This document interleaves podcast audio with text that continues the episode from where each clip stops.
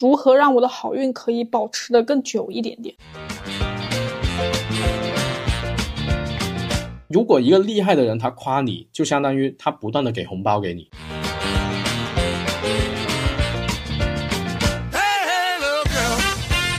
老师，你上次教我的不是这个，你上次教我的是如何不着痕迹的夸到领导的心里面去。说好话也是一种做善事的方法。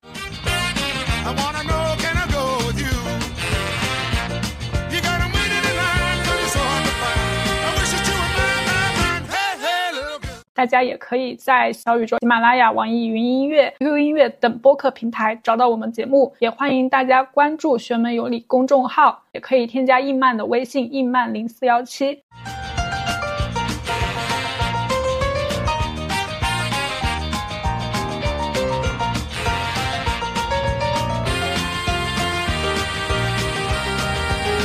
Hello，你好呀，欢迎收听“玄门有理”科学搞玄，这里是易曼。我是十三，十三老师，我们上一期节目上线之后啊，数据十分惨淡，有所预料了，毕竟。跟我们的电台的气质有点格格不入。命案这一期节目上线之后，我都不太愿意发，所以我们这一期就来负荆请罪啊，做一些关于好运的主题。可爱的我们又回来了。我们这一期节目呢，想要来聊一聊关于如何养成好运体质。其实不管是杨超越，或者说之前说过的一些求神拜佛，我们总是在那里讲啊，祈求有好运。但不知道各位有没有想过，那到底什么是好运，或者说我们应该要如何去定义好运这个事情？那阿曼你是怎么想的？对于我来说，我觉得我在认真准备之后啊，考试的那个考题我来考的我都会。但努力了一年之后，述职报告的时候，你得到了这个大老板的肯定。我喜欢的男生他刚好也很喜欢我。就我在做这一期节目之前的话呢，我专门发了一些信息出来，就问大家说，呃，你们觉得好运是能够怎么样去做一个解读？我当时还给身边的朋友啊去问，他就讲说，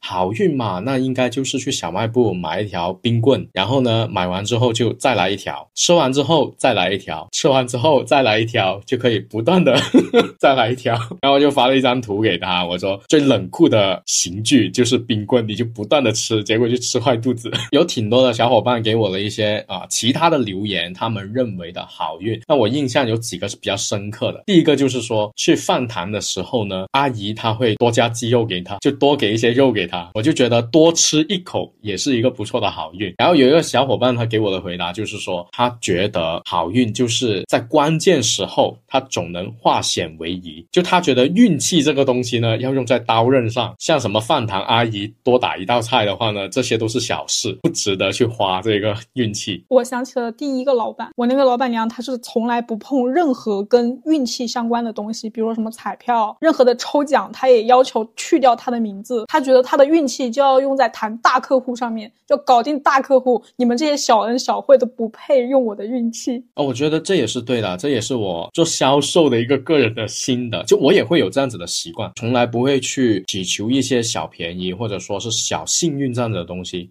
因为我觉得在这个地方获取了好运，那我有可能在下一个客户在谈大单的时候我就没办法了。但是反过来，我在做销售的时候呢，就很喜欢给小恩小惠给我那些客户，这样子他们就不好意思给我要大的折扣。这是不是一个等比例收放的 观点？所以还是套路有用。那说回来嘛，就其实好运的话，我觉得有点像是中午那一顿免费的午餐，对吧？那这一个当然更厉害一点的。就是买彩票中大奖，这一些所有的情况，咱们可以用四个字来归纳总结的，其实就是不劳而获。那这算不算是好运呢？你觉得不劳而获它算是好运吗？不劳而获指的是我没有付出任何的努力，但是我得到了那一个东西，我可以理解为福报深厚吗？可以，啊，反正总要有人中，为什么不能是我？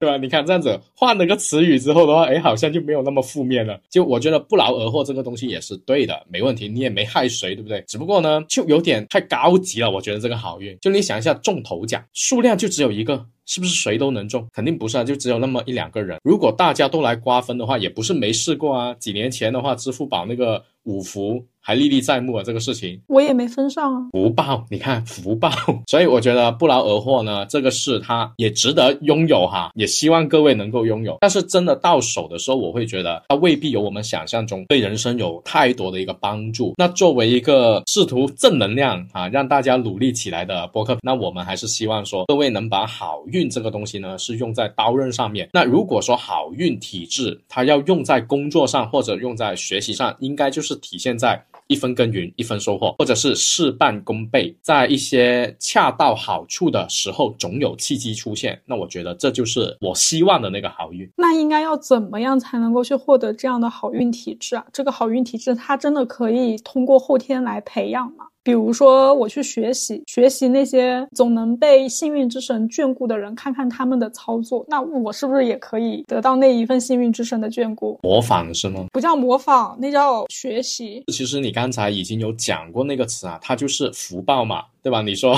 不劳而获就是福报深厚，所以我们其实是在积攒福报这个东西。那如果先天福报这个我们是追求不到的，因为那是你得从那个大楼上跳下去之后才能重新有的机会啊，投胎的技术。对，换句话来说，先天的福报我们既然是不可以去追求的话，那么就后天去培养嘛。那在我看来，好运或者说福报，它其实像一棵苹果树，我们是可以不断的去耕耘，不断的去栽培，然后来获取那个小苹果。从这几年来讲的话呢，我一直都有自己在坚持做的一些小方法。和，小行为，今天的话也可以拿出来给各位去讨论一下。他山之石是可以攻玉啊，各位参考着来就行了。首先第一个呢，就是非常低成本的，持续的去做善事。最简单就是捐微信步数，就小红花。腾讯公益里面，你每天去捐那个微信步数，可以获得一个小红花。每天去坚持答题，也可以拿到小红花。过了一段时间，你就可以把小红花全部花出去，去做善事，做公益。我一天的步数也没有几步，你看这就可以让你同时在健身呢。比如说。说你今天走了一万步，这一万步它会变成多少朵小红花呢？一朵啊，一朵它可以怎么样？一朵它就可以捐出去去做匹配的一些好事啊。比如它没有一个量化的金额的。现在腾讯这里有几个公益项目，你可以选择去捐多少小红花这样子出去。哦，就日行一善呗。对对对，有点日行一善，然后你每天给两朵，你一万步你也是一朵花，六千步也是一朵花，五千步没有花，因为六千起捐。这对我来讲有一个入门的门槛。呃，慈善是有门槛的，捐微信步数这一个的话，就大家可以去做一下，反正每天走着也是走着，闲着没事干，多在那个工位上面去跑跑动动。老板问你在干嘛，你就说我在转大运，在出差的时候，或者我平时在办公室里面坐着无聊了，整个人就会在办公室里面去。转来转去，然后我就恰巧。有几次就碰到了大领导，他在问我干嘛，我每次给他的回答我都可以不一样。有的时候我就说我在思考人生，有的时候我就说我在思考这个项目应该怎么去做，有的时候我就单纯说我在散步。你们领导也是挺好的，因为他可能也是一个比较善良的人。可是那我没有做这些事情哎，那你就做啊！哎，这里面的话我倒是想分享一个思考，就是《了凡四训》。就这本书的话，应该有挺多的听众朋友是有有看过的。它里面是有说袁了凡他要去改命，大神就告诉他你要多做善事，对不对？袁了凡的话呢，他就从从小做起，一直一直做了很多很多的善事。最后有一幕我是比较深刻的是，他当了地方官之后赈灾，反正就是造福百姓，做了一件好事，抵过他以前做的很多小的那些好事了。所以我会觉得。就是多大能量、多大的地位，就做多大的善事。就我们要承认，善意这个东西呢，它是有分大小，它也有那个效率的高低之别。如果大家不是地方官，那没办法，那么就先做好自己嘛，能帮得更多的人就帮助更多的人，小有小做，大有大做就 OK。不要觉得微信步数它就是一件小的事情，你就不去干它，你连这个你都不坚持，那谈什么一步登天？坚持去示范我们做人的那个善意就可以了。就像阿曼里，你哪怕走不。不了每天六千步，但是腾讯公益里面每天答题一样是可以拿到小红花的。有没有可能直接捐钱？哎呀，也行，但是不要什么都希望用钱 来去解决问题嘛。我们要改变的是那个心态的事情。这里面的话，是我一开始想不出，有过一次经验，然后有一个前辈他这样子跟我讲，就我以前比较反叛啊，去到一个寺庙的时候，香油钱嘛，对不对？我当时就也挺过分，就问了一些前辈，我说，哎，怎么这些地方你居然要给钱他？不是说佛门清净地应该是佛祖或者说神明，那这一些他应该是不屑金钱才对啊，那为什么要我们去给钱呢？对吧？我就当时会有这么的一个比较叛逆的那种，像是在调侃啊，或者说是不认可的一种心态。那当时这个前辈他给我的一个回答就是说，给钱这个行为，你不要把它单纯是想到说你要去供养这个寺庙，或者说去给这位神明，不是这么想。给钱给出去的这个行为本身是让你自己放下对钱的执着，要先把花钱消灾。这个念头先抹去，你不要有这个念头先。你花钱不是消灾，你来给这个香油钱的话，是告诉自己，我不要把钱看得那么重，反而是第一位。就当时这个前辈他给我是这一个回答。这几年过去之后的话，我会陆陆续续的慢慢有在体会到他这句话。就如果我们把目标放在赚钱这件事情身上的话，你很辛苦，你也很痛苦。赚多少才是赚呢？反过来说啊，我可能是要做成功某件事情，那钱反而会随之而来。那同样的，我去寺庙里面，我去道观里面。我去捐钱，我去添香油等等的，是这个行为让我自己每一次在掏出现金放进去那个箱子里面的时候，是告诉给我自己听，钱呢它不是什么重要的东西。我今天能拿十块，能拿二十，拿一百、两百放进去，这个数目字也不是什么大问题。当我有能力的时候，多少我也愿意放进去，是告诉自己不要那么在乎钱这个东西。可能听到这里的话，有一些小伙伴就会翻白眼，钱不是重要的东西，怎么可能？我觉得也能接受哈，每个人每每个人的一个环境情况的不一样，咱们共同参考就可以哈，没必要求一个唯一的答案。我觉得去寺庙捐赠就是捐功德到那个箱子里面，我在这个罐里面我许下了某一个愿望，但我走出这里我就获得了这一个好运。比如说我去找房子的时候，怎么找找不到，去了趟白云观拜完神，第二天就找到了，找到就当然很开心。那一周又回去做了一个这样的捐赠，我在捐赠的时候，我的心里面我就是会觉得说感谢上天给我这样的机遇。我也愿意把我的快乐和我的收获分享给更多的人，可以帮助到更多的人，让他们也感受到快乐。那我也没有什么别的好去做的了，那也只能说是用这种我自己努力换回来的财物表达一下我个人的感谢，就只是一个这样的想法而已。是啊，那这就是你面临的情况，倒没有想的那么的高尚，钱还是很重要的。你面临的情况，你做出的一个思考跟选择，那我自己会有自己的情况，做出我的选择或者我的一些思考，所以的话呢，没必要去求一个对与错，只是。原来还有这样子的一个角度就 OK 了啊，这么去对待这个事情啊。刚才说过，第一个培养好运体质的方法就是持续的善事，跟微信步数这个大家知道不不花钱啊，这很重要啊。就我觉得低成本这件事情你才可以坚持啊。有没有可能帮同事带早餐，帮他拿快递，顺手帮快递小哥开门，这些都算呢？都算，助人为乐嘛。这些我经常干啊。对，所以你是一个有福报的人啊。然后那第二个行为操作是什么呢？就是念经。跟拜神啊，这个我们已经讲了很多期的节目了。念经跟拜神可以增加福报，这个的话是亲身经历或者说是亲测有效的东西啊，甚至是已经成为我的一个生活的习惯。念经跟拜神它是一个统称啊，我们这里讲的是指一些，比如说啊，我去念佛经啊，或者说我去抄经书，我去打坐，这些都是 OK 的哦，只是一个统称。那我个人的话呢，其实是睡着听的。我听文殊菩萨心咒呢，我不是说那种正襟危坐，我也不是坐。在一个地方特别的安静的那一种啊，没有。我每次去听那个文殊菩萨心咒，就只有两个场景。第一个就是我出差在高铁上，我就会去听这一个经文。就我当时会觉得说，如果这世间的万物都有惯性的话，那我现在在高铁上面，我的惯性应该是非常大的，我的速度应该是非常快的。所以我这时候去念经的话，是不是效率更高？文殊菩萨心咒就是那个聪明咒，对，借用这个高铁的速度来提高我念经效率。当然这只是一个小小的玩笑啊。那第二个的话就是。是睡觉的时候去听，因为呢，像我们的话也是经常要给别人看盘、看奇门、看风水等等的。有的时候看的多呢，头也会非常的痛，然后也会带来一些精神上啊，或者说身体上的不舒服，要去舒缓一下。那有的人舒缓可能会去做 SPA，那我舒缓就是听那个聪明咒，反正每次听完起来的话都非常的舒服。所以这里面主要是给各位去讲一下，就是不要太在意形式。如果你连坚持都做不到的时候的话，你谈什么形式？到底是打坐念经更加有效，还是抄经书比较有效，还是？像我那样子睡着听经文比较有效，我觉得这一个讨论呢，都是在你坚持了一段时间之后，你再去做评价，而不是说你都还没开始养成这一个习惯的时候，你就已经在问说，那到底哪一个更好？先做嘛，做了再说。经文的这个音乐塑造出来的那一种可以净化你自己个人身心的磁场的感觉。那像有些人他其实会很喜欢听白噪音，听白噪音入睡会非常快。但不知道是不是因为白噪音它终究没有人声，梵音是吧？对，就对我而言，可能有人在经文念出来的会比较舒服一些。哎，第三个小方法的话呢，就是积赞夸夸，就意思就是去累积别人对我的那个夸赞，比如说长辈啊、成功人士啊。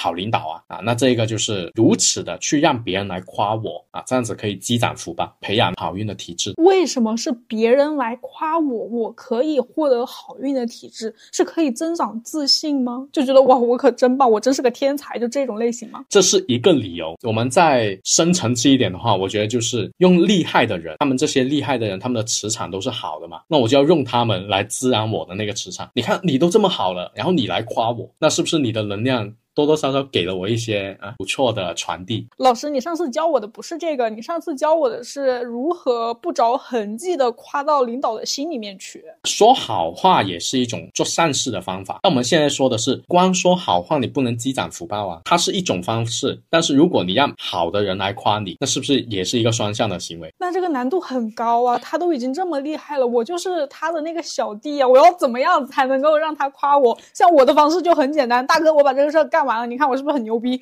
然后我大哥就会开始夸我啊，你可真棒！求夸。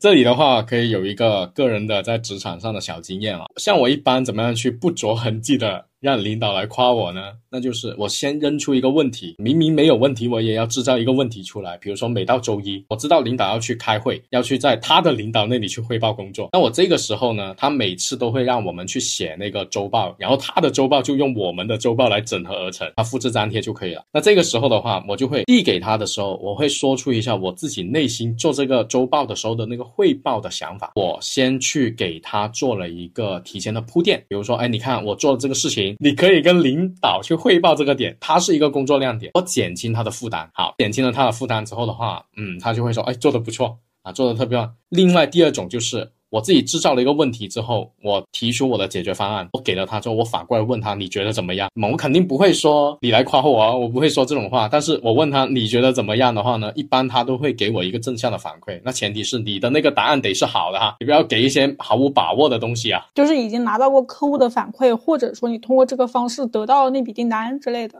对，没错，所以得有经验，求夸不能那么的直接。就是在职场上，怎么样让领导注意到你？太直接的话，一般会觉得没有什么想法啊？是吗？可是那那种时候，我都是会觉得我自己特别天才。也行，这可能是破军跟日月的不一样，但无所谓。我们的目标是希望那些厉害的人来夸我们啊。那这样的话，我不能够把他夸我的话我自己先说了，不然我把他的话说了，他说什么呢？就你说了之后，你觉得我说的对不对？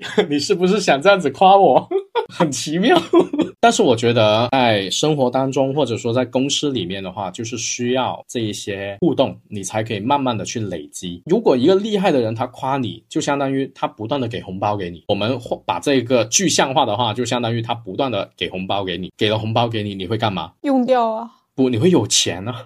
哦，花掉那是另外的事情，所以。我们把这个红包把它比喻成就是一个福报的话，那各位应该就可以理解了啊。但是呢，就不要去找那些比你差劲的，或者说不太好运的那些身边的人去要这个东西了，不然他给你的那个就不是红包啊。啊，那是什么？毒药啊？捧杀是吗？不是捧杀，就是人家能量磁场不好吗？不是在职场上想要干死一个人有很多种方式，捧杀是其中之一啊。就你做什么，我们都觉得你很棒。我们下期再聊这一个，我们以后有。机会再聊这一个，我们又偏向了不知名的地方。然后我们再聊最后一个小方法，就是其实跟你刚才那个有点像，就怎么样去拒绝一些负面的磁场。我们刚才有说过，如果是那些运气不太好的人，我们肯定要排除掉嘛，因为他整天在那里释放负能量一样。那就像是在健身减肥的时候，也肯定是要去克制糖分，远离碳水。你要存下钱，你就要适当的去远离消费跟娱乐。那现在。你想积攒福报，培养那个好运的体质，那首要的条件得是先去离开那些不好的磁场，定时定后去清理自身的磁场的情况也是非常的关键。这里面会存在一个正负相抵的方式嘛？就比如说我在别人那里得到了一些好运，但是我身边有一些不太好的负能量，他们两个会直接相抵消吗？所以这个不就是我们要去注意的事情吗？你多去接触好的人，远离坏的人，对吧？你为什么要去想一下正负抵消呢？就你这边刚跟厉害的人聊完天，你马上就跑过去找一个差劲的人聊天吗？跟他在他面前吹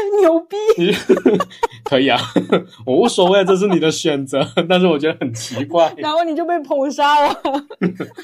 远离那些不好的东西啊，那怎么去判断这个不好的话？我们之前有提过，一般就是先用头像去判断嘛。第二个就是看他有没有经常跟你吐槽生活嘛，有的话，这种人也要去远离嘛。自身的那个磁场本身也是要定期的去清理的。那在以往很多期的节目里面，我们不是也有提到过那个口诀吗？就到现在为止，我基本上一周都总是收到好几条啊，能不能分享一下那个出差？睡好觉的那个口诀啊，等等的，能不能怎么怎么样啊？像是出差在外，你要保平安，要护身，那相当于就是让那个不良的磁场不要跟着自己走。那家里面那个打扫卫生这些进宅的处理那个口诀的话呢，跟各位说一下，这里是可以分享给各位。之后的话，我们会上线一个小报，这个小报的话呢，就可以在里面有很多的一些小方法跟小技巧，各位是可以进去里面去查看得到的。外出保平安的那个口诀，它可以让不良磁场消散。我之前一直以为那个他就是画煞。化煞指的是让好朋友跟我拜拜分隔一下，那不就是吗？就相当于给自己弄了一个保护罩嘛。所以不好的磁场，它也属于煞的其中之一。可以有这种广义的去定义它，也算是。那煞它其实有很多，有一些是特别猛的，特别猛的那种是什么？那比如像你出门看到一些不好的东西，车祸啊，或者是一些啊乱七八糟的东西，那些就很直接的视觉冲击力了。那有一些可能是你没意识到的，像是前段时间就。有个听友他私下来找我，他就说他好像是今年七月份还是几月份的时候，就北京下雨，然后他就淋了一场雨。淋雨的那个时候的话，很不巧，就是他准备来月经的那那段时间。自从淋了那场雨之后，他就没好过了。这种没好过，不单只是说他的那个身体经常会生病，他甚至是在镜子里面看到一些很奇妙的东西，对吧？那这一个我们就不聊啊，不聊太深入哈。他的这个时间持续了很久吗？对，到现在你看一下，现在。已经十一月了，所以像这一些你就很难去很难去解释啊，或者说很难去讲清楚到底是怎么一回事。可能就是单纯路过一条河边，那你看你上个礼拜，那你就是看到人家在烧纸钱。从我公司到我家大概是四点五公里的样子，不到五公里嘛。但是我会路过很多个十字路口。然后那个是十月初一寒衣节，不是大家都在烧纸吗？一圈又一圈的那种叠圈圈的那种方式，你知道吧？根本是没有办法下脚的。但是我沿着马路走呢，我还是会，就是他们就是在那里烧纸嘛。对啊，所以像这一些就要去尽量的去避免不良的磁场，它就是会影响我们本身的那个运气。那你既然要好运，你肯定不能去沾染这些东西。但人生就是有这一种。无可奈何，那万一真的沾染到之后，那得有方法去解决嘛。所以刚才提到的那些口诀啊，刚才提到那些小方法啊，这一些的话，大家如果有兴趣的话，就可以在我们学门有理的公众号里面去找到那个小报的入口，然后来进行一个了解就 OK 了。换做以前，我是肯定不知道这种事情的，我可能就自己深深的就扛过去了，可能要过很长的一段时间才能够消散。第二天不好的事情是接踵而至的，就是一个接一个的那种来，我就以为说是我看盘看太。太多了，所以说就身体很虚。后来那天晚上不是起了个奇门盘吗？就说确实是染上东西了。我记得好像是太阴癸水，有天瑞星，就是那一些符号。对，所以就是紧急的去进了个宅。但是进宅的方式选择非常刚猛的方式，也不是合适的方式。所以你看，就人倒霉的时候，你就算有经验，你都会选错方式。像这个进宅的方式呢，也会在小报童里面去写出来。然后这个小报童的话，是凝结了十三老师精挑细选的好几个方式，物美价廉。然后十三老师，我其实还有另一个问题，我在走不好的运的时候，其实我个人是非常明显的。但我在走好运的时候，什么情况下是可以 get 到我在在走好运。我觉得就像你刚才最开始讲的那一个啊，就出门的时候会遇到绿灯，考试复习的题目刚好全部都是试卷考的东西，就你会觉得自己做的东西很顺的时候，我觉得这个就是好运。在我的定义里面，你要不就事半功倍，你要不就一分耕耘一分收获，这就是最好的。那如何保持我的这个好运？比如说我今天。啊，我今天察觉到我今天挺走运的，还挺好的。那如何让我的好运可以保持的更久一点点？哎，这个我会有一个个人的小行为哈，啊，不敢说它一定有效，但是在我看来，实践了这么久之后的话呢，它是一个能让我的感受是比较好的一个方式方法。我们没有办法去。改变运气的啊衰落，或者说一个改变，这这是不可能的嘛？不可能有人一辈子都在走好运的。你多多少少每三天你有一次小倒霉，这是很正常的吧？但是呢，当我在走好运的时候，我一定会拍照。对我会拍照，就是如果遇到这件事情，我觉得是好的，我会拍照。拍照完之后我留存到自己的手机里面。我们是不是时不时就会去整理手机相册？那我在翻到这张照片的时候，我就相当于重遇了一次。好运，那也就是说，你走不好运的时候，你千万不要拍照。肯定啊，偶尔你拍了下来，你后面把它得删掉嘛。你很生气的那一天，你非常不顺利的那一场活动，拍的照片全部都要删光，对想都不要想起来。可是我们还是要做复盘啊。那个复盘的报告，你天天要拿出来鞭尸，下一次做的时候还得去看那个。你就不能做一场成功的活动吗？不是一场成功的活动里面也会有很多，因为如果说你是做线下的活动的话，尤其是那种稍微人多一些的几百个人的那种大会，会有很多的问题发生啊。你在做复盘的时候，如果说你又是负责的那个。部分会比较大，或者说你是个总负责人的时候，你就会发生很多的问题。哪怕那个我们邀请来的嘉宾、分享者，他们都觉得很棒，但是你作为去筹备这个活动的人，你就是很能够找到你自己的缺点。明白啊？给你一个建议，下次 PPT 写到这里的时候，不要写什么缺点不足。写有待改进，换个词汇，对吧？我这个地方可以做得更好、更完善。嗯，没错嘛。我觉得这一期节目是我赚到了。我不问你，你是不是不会说？没错，你确实不会说。因为手机相册这一个的话，我觉得是，就我有一直在用，有一直在这么去做这个事情啊。我觉得有很多的听众朋友，他在他们在无意识当中就会做了这么的类似的操作，就相当于。当你在群聊里面看到了一些你很讨厌的东西，你很不舒服的东西，你会干嘛？退群。这是不是有点过分，有点激进？你会删掉？我退过好几个都是这样，就是讨论那个东西毫无意义、毫无价值，然后又特别让我很烦。就还又要说那句话了，这就是破军跟日月的不同，就凡事都要去到这么尽头，这就是你们破军。可能在我看来，退群它是一个最终的操作，但是呢，你只是那一次那张图片让你觉得不舒服，你把那张图片删掉不就行了吗？我之前沉迷打剧本的时候，有一些新剧本上线，尤其是那一段时间。还是挺磕那种推理本的，然后推理本他们做那个海报就是特别鲜血淋漓的，我就觉得比那种恐怖片的海报都还害怕。还是少点去碰这些东西，所以就退群 也行。每个人都有自己的一些好运的养成方法啊，比如像中医，那我认识的一些中医朋友，他们也会经常给自己做身体的调理。那我觉得你有好的身体，那肯定是事事精神，事事如意，这绝对也也是一个。积攒福报的方式方法，不要去过度消耗自己，你要先学会去积攒起来，对吧？存下来之前，你先别花掉啊！你想一下，如果你在度过啊，或者说你沾染到了不好的那个磁场信息的时候，你是怎么熬过来的？你不就是用你之前累积下来的那个好运去扛过去的吗？好朋友也是在走好运的时候，慢慢的累下来的人。是啊，所以要懂得去积攒。当然啊，我们要先说明白一个点啊，刚才提到的那些方法呢，它不是让你的好运。像买东西那样子啊，像网购那样子，今天下单，明天就到，没有这么好的东西啊！啊，要相信坚持的力量啊。起码坚持个三个月以上啊，就会浮现出成果。你会觉得整个人会变得不一样。那老师，我其实会比较好奇，当你自己觉察到你自己的这个状态不太好的时候，你会干什么？你的流程是什么样子？听经，早点睡觉。我会选择去跟朋友聊天，把负能量传播出去吗？转移出去。又要回到我进宅的那一天，我跟你说，我起了个奇门盘，怎么生门门破还叠丙火？我刚刚烧了一把火，还没有说你帮我看一看，你就直接。来了一句：“这种盘不要找我，去找常老师。”明白了。学会保护自己。太狠了！我们在之前的一期节目里面有提到说，一命二运三风水，四积阴德五读书，六名七相八敬神，九交贵人十养生嘛。对这一句话的一个解读，你是觉得说这句话他要反过来去理解，是要先多养生多锻炼，有了好的身体才能够认识到有趣的人，可以结交到愿意帮自己的人。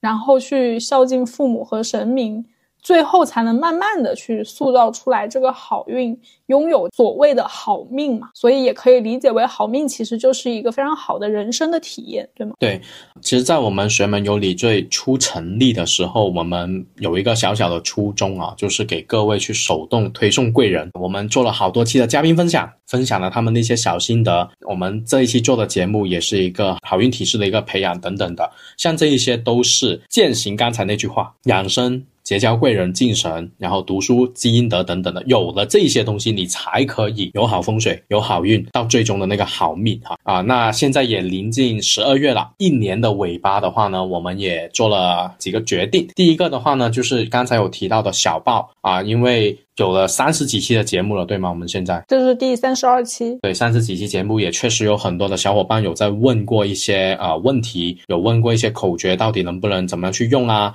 那现在我们就统一把这个东西给公开出来。我们最近其实有挺多的妈妈过来问，说小朋友哭闹不止。或者晚上不愿意睡觉回房间之类的这种事情，它会有解决办法的口诀吗？这一个它不能只用口诀，因为你得分清楚到底是什么事情先。如果只是单纯家里面有一些飘飘的话，那用口诀我觉得是可以解决的。但如果是小孩子他出去外面惹到了一些东西，那这个时候你光用口诀可能就没什么意义了，就你需要去搭配另外的一些操作，那这个会比较麻烦一些。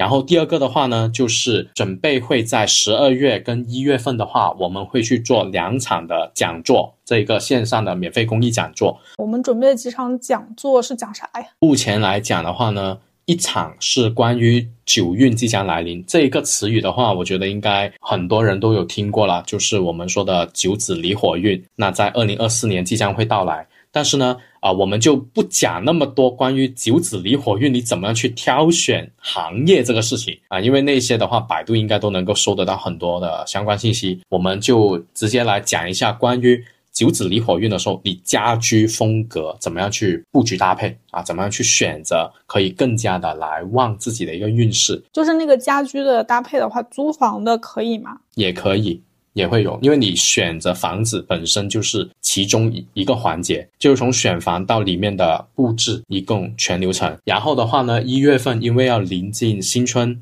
所以的话，我们会作为一个迷信的广东人，肯定会教大家一些迎财神的方法。就我们在新春佳节的时候。怎么样去做一些仪式的操作，可以让各位在二零二四年的时候有一个好的开头？我记得上次有听你说迎财神有一个具体的时间点。对，没错没错，有一个具体的时辰，有一些具体的操作，到时候各位就可以在讲座上面去具体的了解。到时候的话，具体时间我们会在公众号里面去通知。那第三个的话呢，是下一期节目的话，我们会去推荐一些搞玄的物品。这些搞玄物品呢，是指各位以后在买的时候啊，要懂得去懂得去分辨啊，怎么样去科普一下它，怎么样去使用它。尺寸啊、材质啊等等的，是有什么样的情况？也是因为我们即将要上线全门的小卖部啊，要正式成立了啊，所以这三件事情的话呢，如果是有兴趣的听众朋友，就可以添加印曼的微信，也可以记得关注一下我们的公众号。这一期内容的话，你会希望大家在评论区里面聊些什么呢？我希望可以听一下各位自己有没有一些好运的养成习惯，或者说一些心得。其实我们之前有好多期的节目都有聊过的，比如。不要去说太多的坏话，删掉那些不好的表情包啊，然后还有很多很多。就我想知道各位在实践完这些之后的话，有没有什么心得分享？表情包我昨天刚删完一批，我删掉了好多，都是那种可怜巴巴的，都跪求你怎么怎么着的那一种类型的。我当时就在想，我当时为什么会有那么多的这种类型的表情包？以前到底是活得有多卑微啊？哎呀，不知道啊，就是各种就很奇怪的那种表情包。那我们。今天的节目就到这里啦，嗯，好的，拜拜。